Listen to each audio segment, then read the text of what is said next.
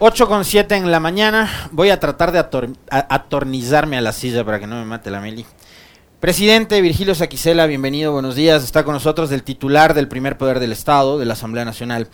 Eh, vamos a abordar todos los temas, no coman ansias, vamos poco a poco. Eh, pero yo quiero empezar hablando de esto que eh, nos genera muchísima preocupación a los ecuatorianos. Vivimos hace poco el caso de María Belén, eh, y hoy una nueva masacre carcelaria que ha ocurrido el día lunes y que se replicó nuevamente ayer en La Tacunga, presidente, eh, que es la octava en lo que van de estos 16 meses de gobierno del presidente Lazo y que suman ya con esta eh, ocho masacres en donde se registran al menos 400 personas privadas de la libertad asesinadas en términos muy crueles. Esa violencia que ocurre en las cárceles, lo que ha pasado con María Belén, también pasa afuera en el día a día y son 18, somos 18 millones de ecuatorianos que estamos muy preocupados por la seguridad. Y vemos, como conversábamos hace un momento con la exdirectora de rehabilitación, un gobierno inmóvil. vemos la inacción absoluta y la ausencia de parte del Poder Ejecutivo que tiene en sus manos eh, el control y el monopolio de eh, la fuerza pública. Desde la Asamblea Nacional, desde los distintos espacios de la política, ¿qué van a hacer? ¿Qué se puede hacer para solucionar este grave problema? Bienvenido, buenos días. Gracias por la oportunidad. Bueno, usted ha hecho un análisis lacónico pero cierto de la, realidad que vive el Ecuador en, el tema de inseguridad campeante y creciente lastimosamente. Eh, yo creo que las políticas de Estado tienen que ser dadas por el Ejecutivo, como lo establece la normativa legal que rige en el país. Sin embargo, eh, este es un problema de Estado es un problema en el cual estamos involucrados todos los poderes del Estado y que tenemos que eh, también inmiscuirnos de la solución al problema. En el campo legislativo nos toca justamente eh, legislar sobre la normativa que tiene que ver con seguridad. Yo estuve en Santo Domingo de los Áchiras de día viernes y sábado, tuvimos varias reuniones, entre ellas con los eh, comerciantes, con los industriales, con los ganaderos, y este último gremio decía, es imposible sostener ya la inseguridad, que llegan en convoys, ingresan a las propiedades de las haciendas y no se llevan un, un sino se llevan 15, 20, 30, es decir, es imposible. Y en riesgo eh, la integridad y la vida mismo de, las personas. Entonces, eh, yo parto del hecho de que en la Asamblea Nacional, y eso decíamos de Santo Domingo, existe un cuerpo legal de reforma a varias normativas de orden eh, que tiene que ver con el orden de seguridad, fundamentalmente el Código Integral Penal. Eh, que fue presentado primigeniamente por el gobierno nacional y que fue reestructurado por la Comisión de Seguridad que la preside Ramiro Narváez. En base de, ello, hemos convocado para el día de mañana a un diálogo que posibilite el inicio de una mesa de seguridad eh, al Ejecutivo, al Presidente de la República, a sus delegados, que será el señor Ministro de Gobierno, el Ministro del de, eh, Interior, el Comandante General de la Policía, el Ministro de Defensa, el señor presidente de la Corte Nacional de Justicia, el presidente de la Corte Constitucional, la fiscal general del Estado, los jefes de los bloques del Parlamento, para que podamos sentarnos en una mesa con una temporalidad máxima de 60 días y podamos discutir con técnicos de las distintas instancias sobre estos cambios que necesita la legislación ecuatoriana urgentes. Hay que tocar la inimputabilidad de los menores de edad, hay que tocar las denominadas vacunas, que es un tipo de extorsión que si bien está legislado, pero que hay, que, hay que precisarlo. Hay que tocar el tema del SNAI el SNAI es un organismo que, de acuerdo con el Código Integral Penal, está integrado como un cuerpo colegiado, pero que no le responde en fiscalización a absolutamente nadie, es decir, no tiene eh, esa fiscalización que tienen los ministros de Estado, es decir, debe, ser transformado a una eh, Secretaría de Estado y debe ponerse los recursos para que el SNAI al final del túnel vea una luz. No es posible, como me contaba Ramiro Narváez, presidente de la comisión, que en una de las cárceles a las que visitó, eh, llegue el agua en la mañana a la primera planta y al primer cuarto y los internos tengan que hacer fila para recoger del excusado el agua, para tener algo de agua para, para, el día. Eso no puede seguir sucediendo. Es decir, tiene que haber una reestructuración legal y una política del Estado que tiene que ir de la mano con los recursos económicos. ¿no? El gobierno ha dicho que hay 1.200 millones para seguridad, pero es hora de que eso se haga práctico. Le vi ayer al señor ministro del Interior que decía que iban 300 millones para equipamiento vehicular, eh, motos y algunas otras situaciones y otros rubros. ¿no?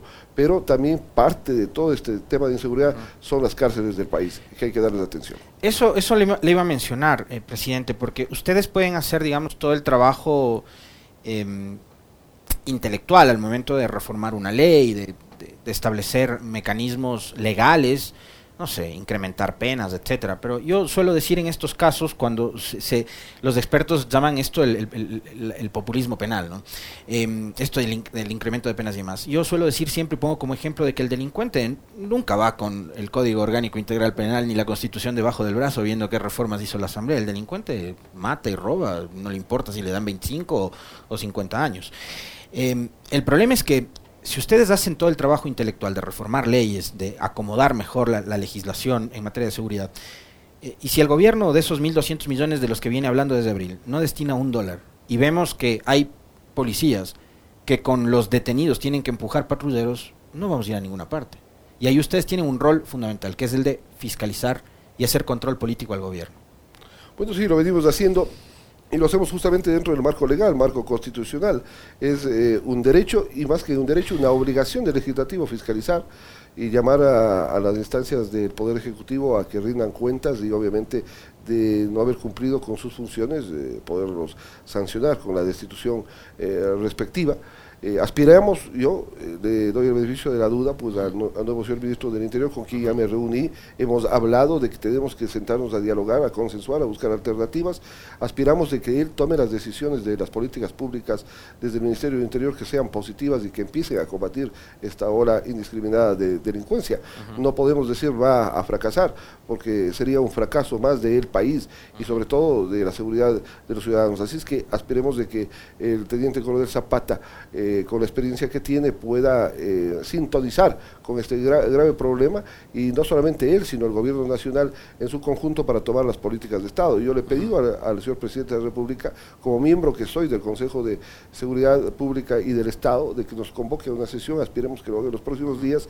¿Para qué? Porque el mismo artículo 7 de la ley de la materia establece de que los miembros no podemos sugerir, recomendar algunas políticas de Estado. ¿Cuándo fue la última vez que se reunió el COSEPE? Bueno, la última vez entiendo que debe ser más allá de un mes. Más allá de un Usted sí estuvo en la reunión. En la última reunión no pude estar, en la, en la anterior sí estuve, que fue la anterior fue justamente en los días del paro y posteriormente hubo una sesión a la que no pude asistir, pero yo creo que este tema de la inseguridad es parte esencial de la discusión dentro del COSEPE. Bueno, entonces, eh, digamos, en materia de seguridad van a instalar esta, esta mesa, ¿no? Van, van a invitar también... Eh, digamos, actores externos, eh, gente especializada en materia de seguridad, eh, criminólogos, criminólogas, etcétera? A ver, yo creo que debe eh, ir por pasos. Son las autoridades del Ejecutivo, del Legislativo, del Judicial, los que deben estar en, en la decisión de iniciar la mesa, como lo hicimos en el caso de inversiones.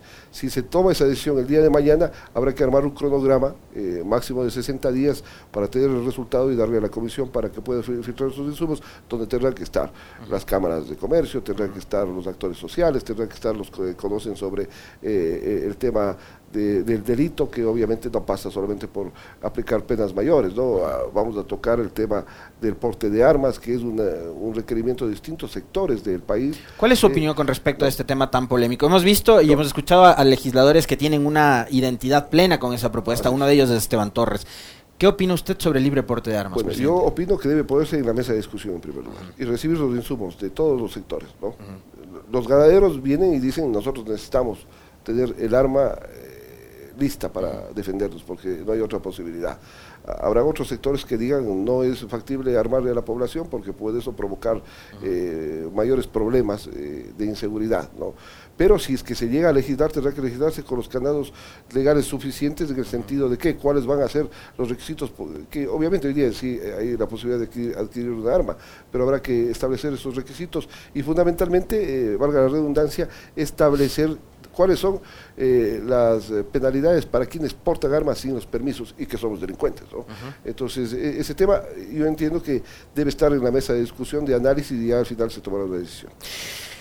En las últimas horas se conoció que el Pleno de la Asamblea, con 103 votos, decidió em, aprobar una resolución en la que se establece que hubo incumplimiento del plan de gobierno de Guillermo Lazo, una vez que la Comisión de Régimen Económico y Tributario, y obviamente el Pleno de la Asamblea también como máximo este eh, organismo de representatividad de la Asamblea, eh, han visto que y han analizado el informe presentado por el presidente Lazo en mayo pasado que tiene inconsistencias.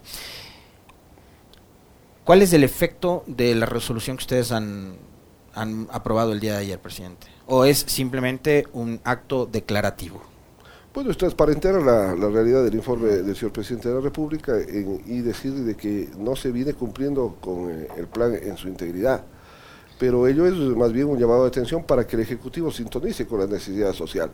Eh, nosotros, yo al menos aplaudo que se ha buscado la alternativa por parte del Ejecutivo de sincerar las cuentas fiscales, de buscar estabilizar esas cuentas que es necesarísimo para eh, la estabilidad general del país, pero también es hora del contrapeso en el sentido de poner los recursos para que eh, el tema social el tema que tanto se ha hablado de desnutrición empiece a ser eh, solucionado para que el tema de la infraestructura que puede provocar fuentes de empleo. Imaginemos que este momento el gobierno destina mil millones de dólares a través del Ministerio de Obras Públicas y lo contrata por emergencia. Va a inyectar ese momento mil millones de dólares de la economía, va a provocar de que 20, 30 mil gentes vayan directamente a trabajar en la obra pública, indirectamente 50, 60, 80 mil gentes más en el país y eso va a mover la economía. Eso también va a combatir la delincuencia, porque si no existen políticas de inyección de, obra pública, ¿no? no vamos a llegar a ningún lado. Hay vías en el país como la Quito, Guayaquil, que viene siendo analizada ya creo que por décadas y no se ha concretado. Imagínense si eso eh, se lo hace eh, de manera transparente y se concesiona una vía de esa magnitud, podría provocar también una reactivación económica eh, cierta. Son sugerencias que podemos dar nosotros como ciudadanos, como autoridades del Poder Legislativo para que las considere el Ejecutivo y, busque alternativas. ¿Qué dice el Parlamento el día de ayer? No se está cumpliendo con el plan de trabajo. Seguridad, salud, educación, todo lo que planteó el propio primer mandatario en su plan de, trabajo al Consejo Nacional Electoral. Así es de que esto no no se trata de que sea o se intente, nadie ha hablado siquiera de que sea una causal de destitución del primer mandatario, además de que constitucionalmente es imposible porque el artículo 130 no lo prevé en ese sentido, sino más bien de que eh, sintonicemos en esos temas. Y yo vuelvo a insistir en el diálogo, pero de que van a seguir existiendo eh, disensos, controversias políticas entre el Ejecutivo y el Legislativo, lo va a seguir haciendo. Lo contrario sería de que el Legislativo simplemente agache la cabeza, reciba un proyecto, lo apruebe y lo pase. Es decir, desaparecer al Legislativo y democráticamente eso no hay ni cómo pensarlo siquiera. Me queda claro entonces eh, su postura con respecto de que eh, este informe no va a tener ningún tipo de consecuencias. Acaba de decir el presidente Saquicela, no hay este eh, argumento alguno ni en la Constitución ni en ninguna otra ley como para promover la destitución del presidente Lazo. Entonces, la resolución de ayer es un acto declarativo. El gobierno respondió. Usted ya debe haber revisado el comunicado que emitió el Ministerio de Gobierno dice que el día de ayer la Asamblea Nacional ha dado muestras nuevamente de su desconexión completa con el país. O sea, ustedes no entienden al país, ustedes no escuchan a los ciudadanos, están desconectados del país, dice el, Ejecutivo en su, en su comunicado. Es una resolución inconducente. Les recordamos a los asambleístas que es absurdo que se pretenda determinar dentro del primer año de gestión el incumplimiento de un plan que está previsto para ejecutarse en cuatro años. Em, es imposible que el presidente o su delegado mencionen en el, en el Pleno de la Asamblea las 106 metas que contiene el Plan Nacional de Desarrollo, pero eso no significa que por ello se configure un incumplimiento de funciones. Y estos dos últimos párrafos, y yo sobre eso quisiera una reflexión suya, presidente, igualmente hacemos notar a las y los asambleístas que así como el artículo 130 de la Constitución de la República establece que el supuesto incumplimiento del Plan Nacional de Desarrollo no es causal de destitución, la obstrucción sistemática de dicho plan sí podría justificar la disolución de la Asamblea Nacional. Vuelve entonces nuevamente el chantaje de la famosa muerte cruzada en contra de la Asamblea por parte del presidente Lazo. Por lo que es recomendable que el Parlamento siga eh, empeñado en dar esa impresión, pues aunque un gobierno democrático lo asuma con extrema paciencia, la ciudadanía no lo hará cuando le corresponda pronunciarse. Quieren mandarles a su casa. Bueno, si es que se cumplen los requisitos que prevé la Constitución Política de la República, que están hablando de la denominada o conocida popularmente como muerte cruzada, eh, está en sus manos, pero obviamente tiene que cumplir los requisitos y la muerte cruzada opera cuando se obstaculiza el plan de desarrollo nacional. Y la Asamblea con el pronunciamiento de ayer no está obstaculizando absolutamente ningún plan, está diciendo que se cumpla con el plan, que es muy distinto, aunque suene medio parecido. Entonces no podemos rasgarnos las vestiduras y buscar alternativas como un comunicado que lo manda el, gobierno el día de ayer diciendo eh, una cuestión que para mí simplemente está alejada de la verdad. Eh, el señor presidente, si es que eh, se reúnen los requisitos que prevé, insisto, la Constitución, tiene la posibilidad de, utilizar esa figura legal de disolver el Parlamento, lo podrá hacer, lo pudo hacer, o lo puede hacer, o lo podrá hacer mañana, pero tiene que reunir también los requisitos, no es eh, simplemente decir voy a mandar porque voy a mandar. No estamos obstaculizando el plan de desarrollo nacional. Es más, hagamos un, análisis breve. ¿Qué pasó con la ley tributaria? La aprobada en noviembre. Mal o bien, pasó. por el Ministerio de la Ley pasó.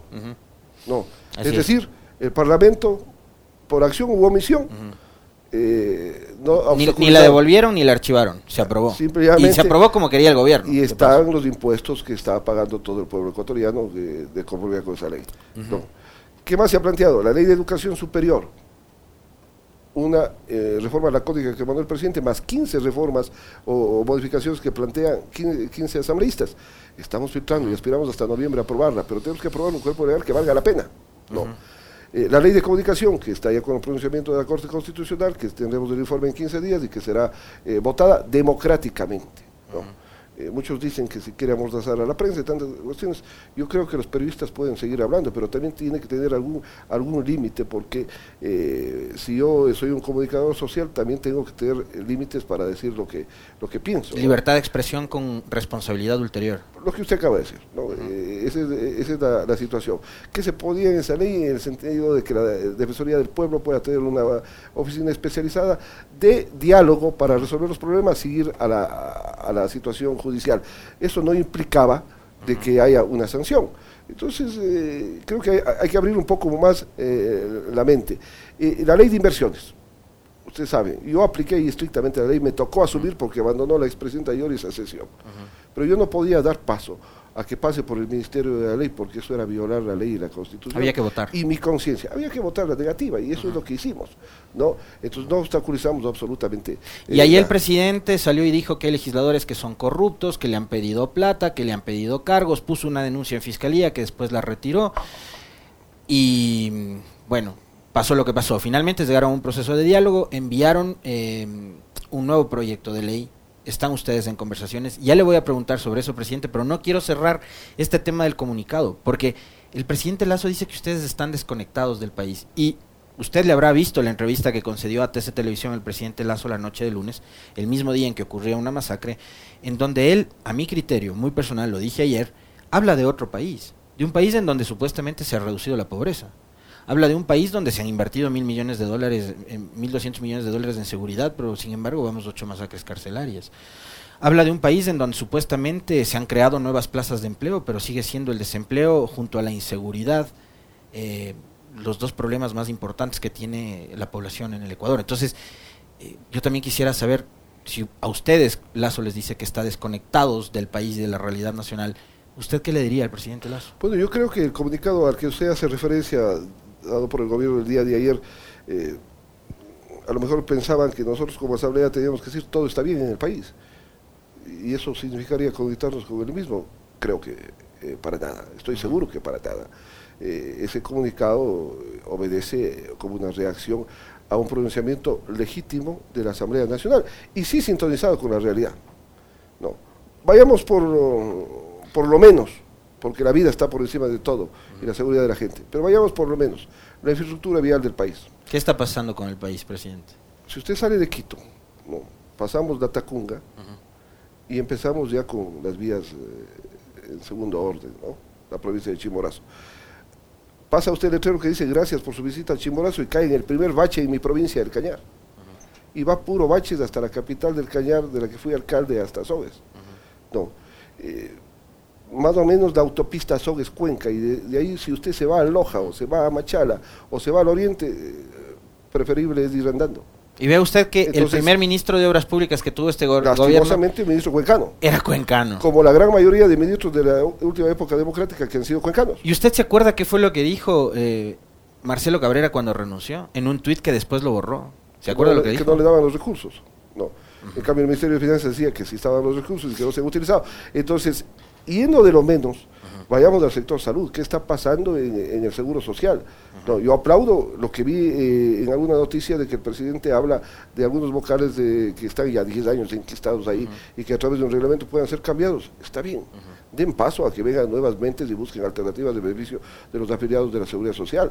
Aplaudo de que en la, en la Asamblea tiene que abrirse ya o una comisión especial o, o, una mesa de diálogo sobre seguridad social. Transparentemos a ver qué está pasando. No vaya a ser que de aquí a 5 o 10 años nos vengan a decir que ha quebrado el seguro social y eso sería peor que 10 pandemias en el país.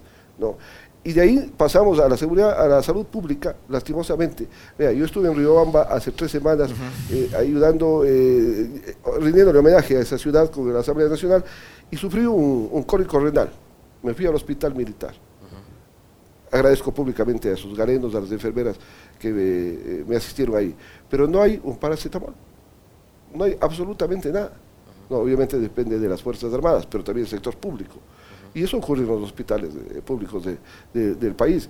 Entonces, eh, y si llegamos ya a la seguridad y llegamos a la vida de las personas, como las masacres carcelarias, yo creo que algo está pasando entonces en el país y por ende teníamos nosotros que sintonizarnos con un pronunciamiento que más allá de que le guste o le disguste a cualquier sector político, es eh, un reclamo de que se sintonice con esos problemas que acabo de relatar y que se empiece a buscar alternativas, que se empiece a distribuir los fondos públicos también al, país, al interior del país, para que podamos empezar a salir de la crisis eh, económica y por ende de la crisis de seguridad. Si usted inyecta, insisto, recursos a la obra pública, vialidad, si usted inyecta recursos a la salud pública, va a posibilitar ya un, gran espacio de combate a la delincuencia. En términos generales, entonces, eh, escuchándole al presidente del primer poder del Estado, entiendo que está también, como la gran mayoría de ecuatorianos, muy preocupado por lo que está pasando con el país. Em, usted ha hablado de lo que está pasando con la salud, de lo que pasa con la educación, de lo que pasa con las carreteras. Todas esas eh, son cosas que se podrían solucionar con simple decisión política por parte del presidente ordenando a sus ministros que arreglen las vías, que arreglen las escuelas, que doten a los hospitales de medicina. Pero si el presidente no da esas órdenes... Bueno, entiendo que hay un presupuesto que está aprobado para el, eh, presente año fiscal, que estamos ya a menos de tres meses de terminarlo, ¿no? Y según alguna noticia, la, me refiero a la misma, no, no, la tengo con exactitud, se dice de que los organismos estatales han operativizado el 40% del presupuesto que tienen, es decir, no se está eh, efectivizando esos recursos.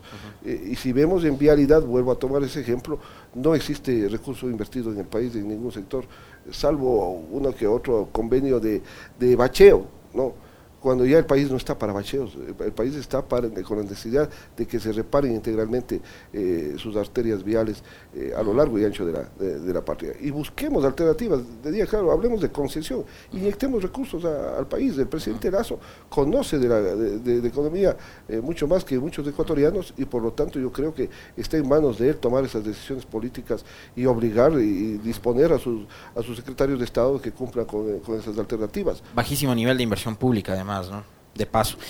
Presidente, eh, hablemos de la ley de inversiones, porque además había un proceso de diálogo entre Asamblea y Ejecutivo para poder eh, establecer un texto de común acuerdo y que pueda eh, llevarse el, el, procedimiento legislativo de rigor, ¿no? La aprobación de una, de una ley que la envió con carácter de urgente, me parece que, y ustedes la votaron, me parece que en marzo pasado, pero adicionalmente usted le envió una carta, ¿no? Una misiva al presidente Lazo poniendo de parte su predisposición y de la Asamblea para poder establecer un camino eh, conjunto, una hoja, una hoja de ruta, eh, poder darle respuestas al país. Me imagino que se incluye el tema de la ley de inversiones. Eh, ¿Para cuándo va a estar ese documento? ¿Cuándo el, el, Pleno de la Asamblea podría ya empezar a debatir la ley de inversiones? Bueno, incluso durante la vacancia estuvo funcionando la mesa técnico-legal conformada por el Ejecutivo y el Legislativo en la Asamblea Nacional. Y se ha llegado a un avance. De los 118 artículos a tratar, hay un acuerdo en 104, 14 hay disenso. Ese disenso fue entregado ya el día de ayer, anteayer eh, el acuerdo, y hoy día vamos a entregarle formalmente al señor ministro de Gobierno que comparecerá eh, conforme está confirmado a las 9 de la mañana a la Asamblea Nacional, para que ya el Ejecutivo lo pueda remitir como ley económica urgente y lo podamos tratar en el Pleno. Estamos ciertos de que habrá una aprobación de esa, de esa normativa, eh, a lo mejor salvo algún articulado específico, pero eso es parte de, del Parlamento, tiene que eh, discutirse, analizarse y aprobarse. A lo mejor no se aprueba todo, pero se aprueba partes esenciales, fundamentales, que tienen que ver con la tecnología fundamentalmente, que tienen que ver eh, el tratamiento con el tema de las zonas francas, que habrá que buscar las alternativas, dónde, cómo, cuándo y bajo qué candados se pueden o no establecer. y hoy día al entregarle, entiendo que el Ejecutivo nos remitirá lo más pronto posible, tendremos 30 días para resolver. El segundo tema creemos que es la mesa de seguridad que estamos convocando para el día de mañana y obviamente habrá también que hacerlo con eh, la mesa de laboral que es necesario se trate. Eh, recibimos a los trabajadores ecuatorianos hace pocos días en la presidencia de la Asamblea y hablamos de unas ponencias, de unas propuestas que ellos también han realizado y que están en la Comisión del Trabajo, que tienen que ser insertadas, analizadas, discutidas y resueltas en el Pleno de la Asamblea. Le preguntaba sobre la carta que usted envió a Lazo. ¿El presidente Lazo le respondió o no? Nos respondió a través del señor ministro de Gobierno indicando de que eh, eran partícipes de, un diálogo serio. Nosotros hemos dicho que en ello estamos y este tema de la ley de inversiones es el claro ejemplo de que si nos sentamos en la mesa con racionalidad y con seriedad, podemos llegar a consensuar. Han estado los cinco bloques de la Asamblea Nacional, representados por sus delegados, el, gobierno nacional representado por sus delegados han trabajado, yo les felicité el día lunes, han armonizado y han llegado a coincidencias en casi un 90%. Entonces, sí es posible. Y en seguridad yo creo que deberíamos comulgar en el 100%. No, porque ahí no hay nada más que el enemigo es seguridad, el enemigo de los ecuatorianos es la inseguridad, perdón. Entonces tenemos nosotros que, trabajar en esa mesa y, y doy por descontado que el día de mañana el Ejecutivo, el Judicial estarán en ese inicio de esa mesa de diálogo seria en beneficio de los intereses del Ecuador. Fernando Villavicencio ha anticipado que ahora sí, por fin, va a renunciar, eh, creo que unas cuantas veces lo ha hecho ah, en público, eh, pero que hasta este viernes se queda como presidente de la Comisión de Fiscalización. ¿Qué es lo que procede en ese caso para designar a un nuevo titular de esa sala especializada? Bueno, ha habido el anuncio de la asambleísta Villavicencio y... No ha llegado todavía oficialmente la entiendo, Entiendo hasta donde, hasta donde conozco eh, extraoficialmente de que presentaría el día viernes su renuncia a la, a la presidencia de la Comisión de Fiscalización. Eh, de darse ese hecho, tiene que elegirse un nuevo presidente. No establece la normativa que asuma quien funge de vicepresidente, sino eh, la normativa establece que ante ausencia definitiva, en este caso, tendría, solo en la temporal asume el vicepresidente. En definitiva, tiene que elegirse de entre los eh, miembros de la Comisión de Fiscalización, es decir, entre los ocho miembros restantes. ¿Cuál es la hoja de ruta de aquí hasta mayo del 2023 que finaliza su periodo, presidente? Bueno, nosotros hemos venido desempolvando algunas leyes que han estado ah, archivadas, independientemente de que sean iniciativa del periodo anterior o, del actual. Eh, hemos buscado alternativas. estamos, en noviembre debemos aprobar la ley de educación superior, que es indispensable. Eh, estamos con el tema de seguridad, que tenemos que aprobarlo en los próximos 90 días. 60 para esta mesa y 30 para que la comisión pase al pleno de la Asamblea eh, Nacional. Eh, y existen una cantidad de leyes que están para primero y segundo debate que las venimos tramitando, conjugando la presencialidad con la virtualidad eh, y también el trabajo en territorio que es esencial. Eh, estuvimos en Santo Domingo con las fuerzas vivas, con el alcalde, como dije, con los comerciantes, industriales, ganaderos. Vamos a estar este domingo rindiendo homenaje a la Perla del Pacífico por el 9 de octubre con el Pleno de la Asamblea Nacional y vamos a tener una serie de reuniones con sectores de la prensa, con sectores de industriales guayaquileños para darles ese mensaje democrático que es necesario también eh, acentuarlo dentro de la población eh, ecuatoriana. Hemos estado en Sucumbíos, en la frontera sur, eh, vamos a estar en Esmeraldas. Creo que la asamblea a territorio y el territorio a la asamblea. recibimos todas las semanas a varias delegaciones de transportistas, de agricultores, de campesinos, de ciudadanos en general para filtrar sus temas. producimos leyes como la de la carrera, perdón, del sector sanitario, donde se establecen los los horarios correctos para este gran grupo de conglomerado humano que trabaja en los hospitales, sus remuneraciones sintonizamos con las mejores remuneraciones del maestro ecuatoriano, 160 mil maestros, todo el mundo decimos el día del maestro que, es lo mejor, pero en la praxis eh, logramos ya que esta ley esté publicada en el registro oficial y existen un, sinnúmero de situaciones. Creemos que lo esencial es el dato de seguridad y eso es lo que pide el pueblo ecuatoriano y estamos trabajando ya. Para finalizar, eh, con Francisco Jiménez, eh, ¿fluyó mejor la comunicación entre el gobierno y el Ejecutivo? ¿Él está cumpliendo el rol de ser un puente o no pasa nada. Bueno, el diálogo con el eh, ministro de Gobierno, las pocas veces que lo hemos tenido, ha sido, ha sido fluido. y hemos hablado justamente de que hay que sentarse en estas mesas.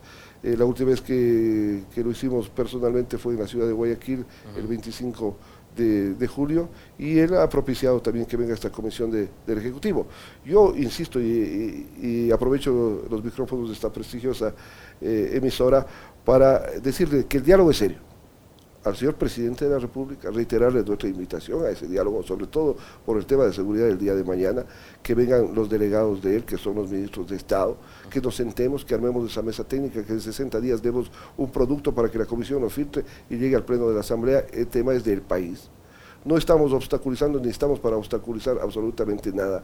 No se compadece el comunicado del día de ayer con la realidad que ocurrió en la Asamblea Nacional y con la realidad que ocurre eh, en, el país. Aspiramos como ecuatorianos, estoy consciente porque eh, le conozco al presidente de la República que puede tomar las ejecutorias eh, en, estos días que vienen, en estos meses que vienen por delante y en el resto del periodo que le falta como jefe de Estado para que mejore la situación de la población, inyectar recursos, tanto de la inversión extranjera o de la inversión interna también, pero también del sector público, del, del propio Estado, es necesario, es indispensable para que empiece a caminar a moverse la economía nacional y será gran parte del combate a la crisis de seguridad. Caso contrario, si la gente sigue en el desempleo, va a seguir siendo presa de la delincuencia. Le quiero agradecer infinitamente, presidente, por haber aceptado la invitación a este diálogo. El presidente de la Asamblea Nacional, Virgilio Saquicela, con quien hemos conversado sobre todo lo que está pasando en el país, y me quedo con esto último que mencionó el presidente Saquicela, hacer el llamado a un diálogo serio